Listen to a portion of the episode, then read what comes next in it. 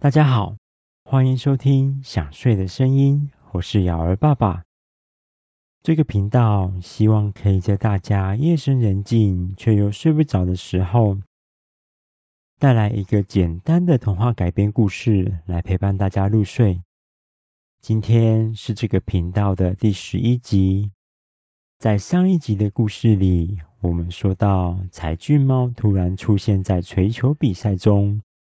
并捣蛋的吓跑了红心女王的刺猬，导致红心女王愤怒的下令将杰克跟爱丽丝关到地牢里。究竟杰克他们会在地牢中遇见谁呢？那么今天的故事就要开始喽。之前被杰克还有爱丽丝帮助过的梅花二等人。在其他士兵准备将杰克跟爱丽丝抓走的时候，抢先一步将两人带离了花园。梅花二小小声的告诉杰克说：“我等一下会带你们到一间特别的地牢去，那里很安全，不会有人打扰。你们两个先在那边待一会，等到红心女王遇见更令她生气的人。”而忘记你们两个的时候，我再去将你们带离地牢。梅花士兵们带着杰克他们走出花园，转了一个弯，朝着城堡大门走去。红心女王的城堡是用深灰色的石块建造而成，所有高塔的屋顶都漆成了红色，每个屋顶的顶端都插着一只印着红心图案的旗子。杰克他们走进城堡，来到了大门的广场。爱丽丝突然被角落的一个黑影吓得躲在杰克后面，不敢再多看一眼。杰克朝着爱丽丝害怕的方向看过去，那里有一只怪兽趴在地上熟睡着。那只怪兽的头居然跟老鹰一样，有着一双锐利的双眼，还有坚硬的鸟喙。前脚以及身体像狮子布满了金色的毛发以及强壮的肌肉，后脚就像老鹰一样有锐利的钩爪。特别的是，它的背上长了一双强而有力的巨大翅膀，那双翅膀只要轻轻一挥，就能扬起让杰克站都站不稳的大风。杰克非常清楚这是什么样的怪兽，他就是在兔子先生家的画作上所看到，站在红心女王身边的狮鹫兽。梅花七转身用纸牌做成的身体挡住爱丽丝的视线，小小声的跟两人说：“自从凤凰消失之后，狮鹫兽白天跟黑夜都在不断的驱赶魔物。”现在是他难得的休息时间，不要吵醒他。如果惊动了狮鷲兽，会惹来不必要的麻烦。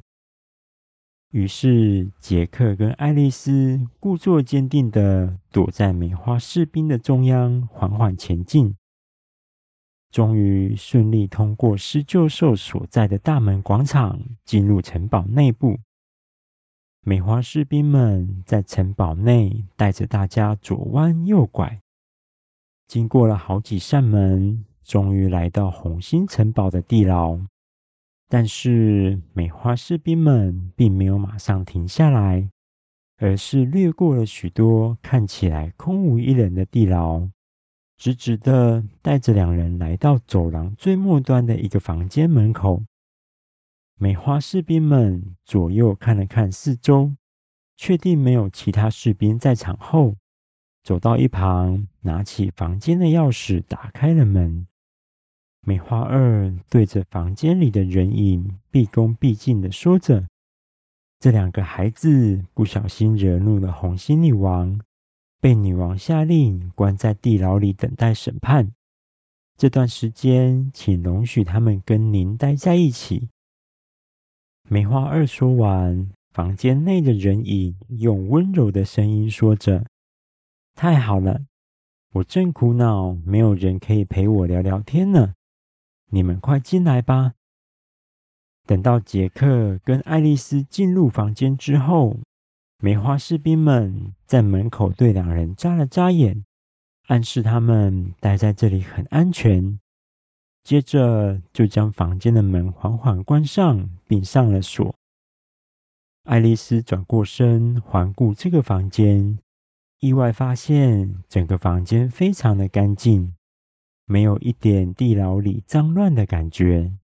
而且印象中，地牢里的床铺往往都是一团团的干草堆，这里的床铺居然是用木头建造而成，这让爱丽丝相当疑惑，到底是怎么样的大人物才可以在地牢里拥有这么好的待遇？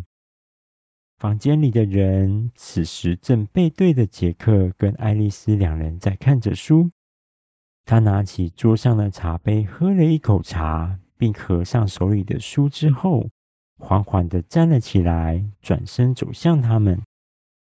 迎面而来的人穿着上面绣有金色蕾丝边的白色衣袍，他有着一头亮银色的白发，脸庞甜美又温柔。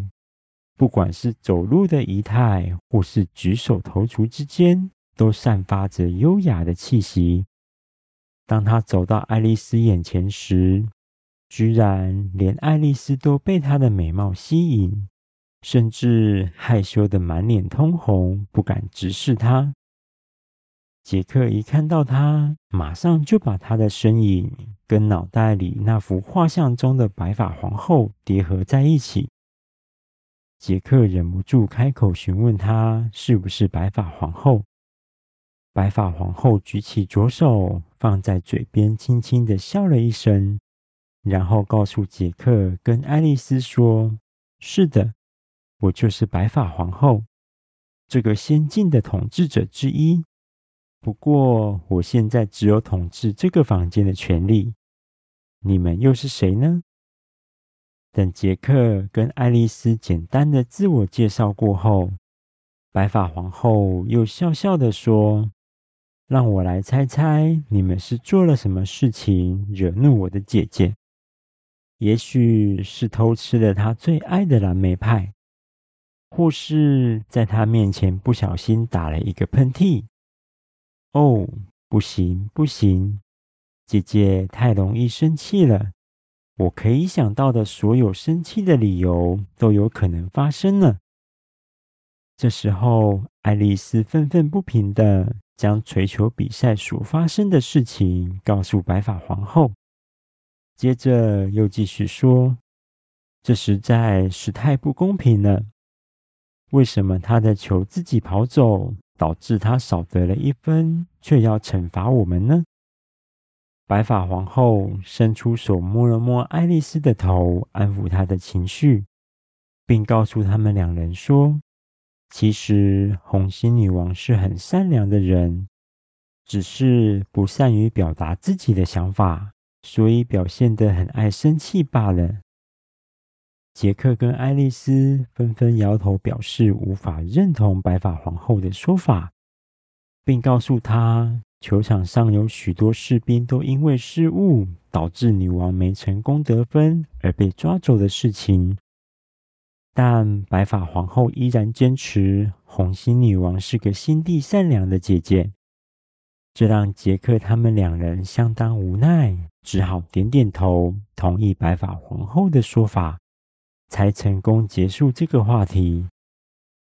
随后，杰克又问起为什么白发皇后会被关在城堡地牢的事情。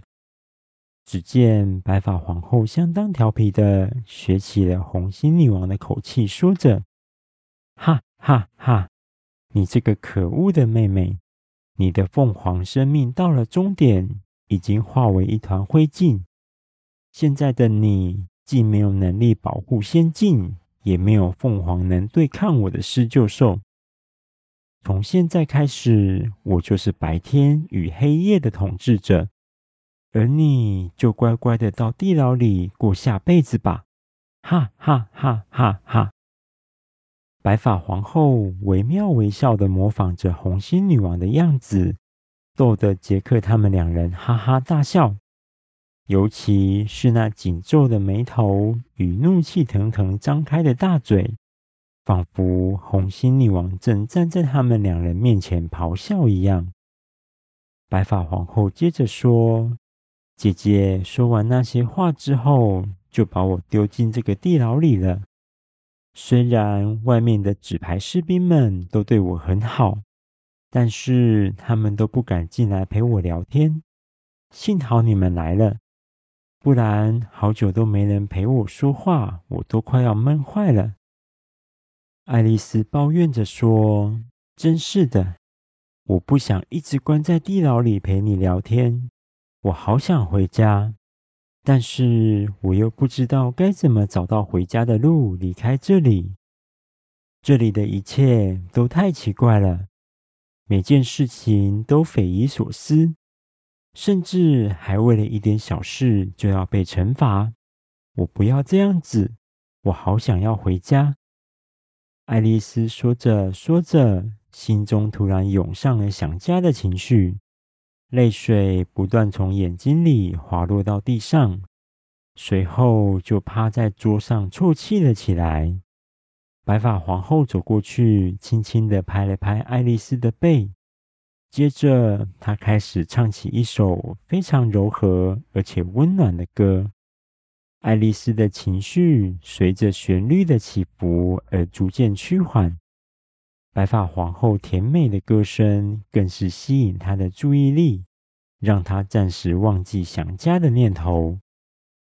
杰克记得柴郡猫也唱过同样的一首歌。只是柴郡猫的歌声轻松又调皮，听了会不自觉的跟着柴郡猫跳起调皮的舞步；而白发皇后的歌声却让人心中充满着温暖的光芒，所有不开心的情绪都会被光芒驱散，为人们带来心灵上的平静与自在。等爱丽丝的情绪缓和之后，杰克向白发皇后问起了凤凰的事情，想知道凤凰化为灰烬究竟是怎么一回事。白发皇后告诉杰克，凤凰跟狮鹫兽一直都是老国王治理仙境时负责驱赶魔物的帮手。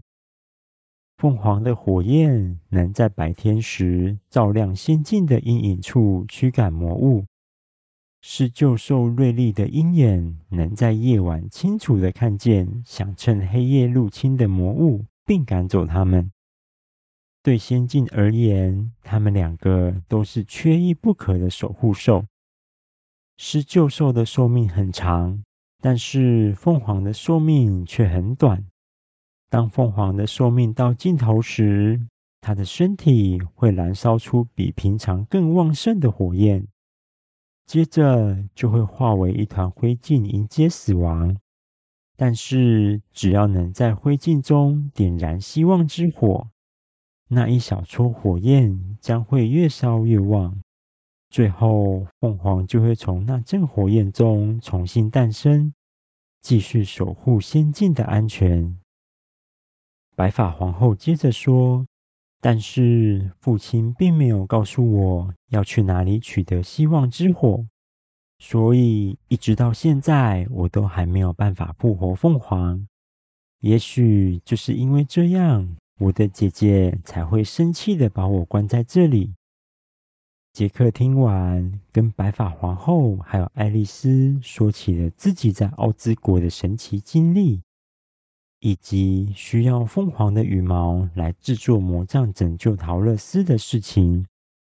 接着，三个人讨论起希望之火究竟是什么，但是讨论到最后还是没有结果。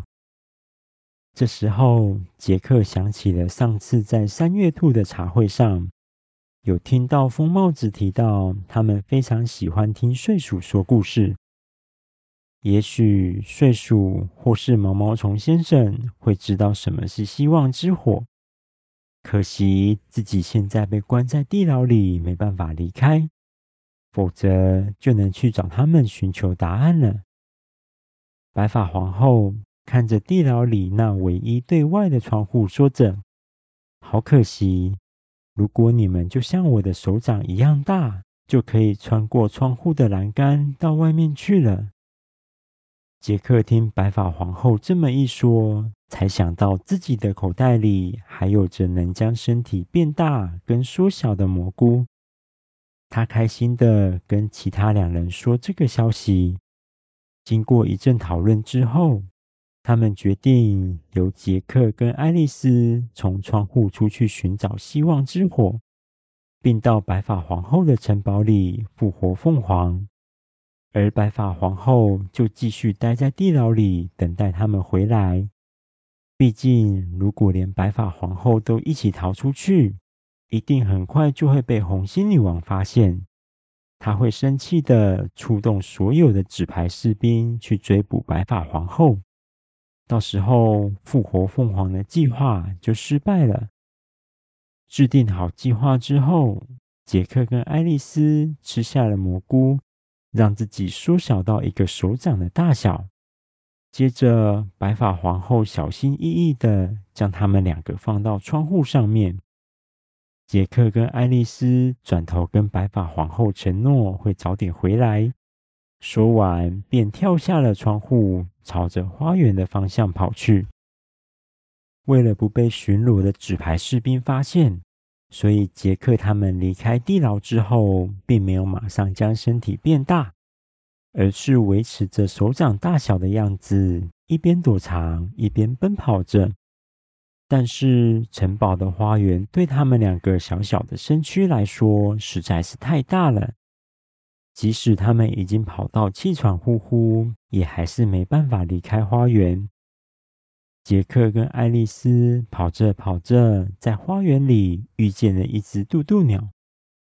那是一种全身有着蓝灰色羽毛、长长的鸟喙前端带有弯钩、翅膀短短的。双腿壮壮的，而且屁股上还有一簇卷毛的鸟类。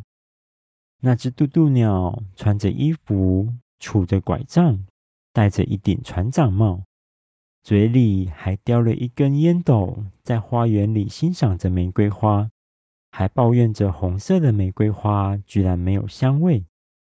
渡渡鸟发现了跑到气喘吁吁的杰克跟爱丽丝，他先清了清喉咙。接着问杰克他们说：“小朋友，你们跑得这么喘，是想要去哪里呢？”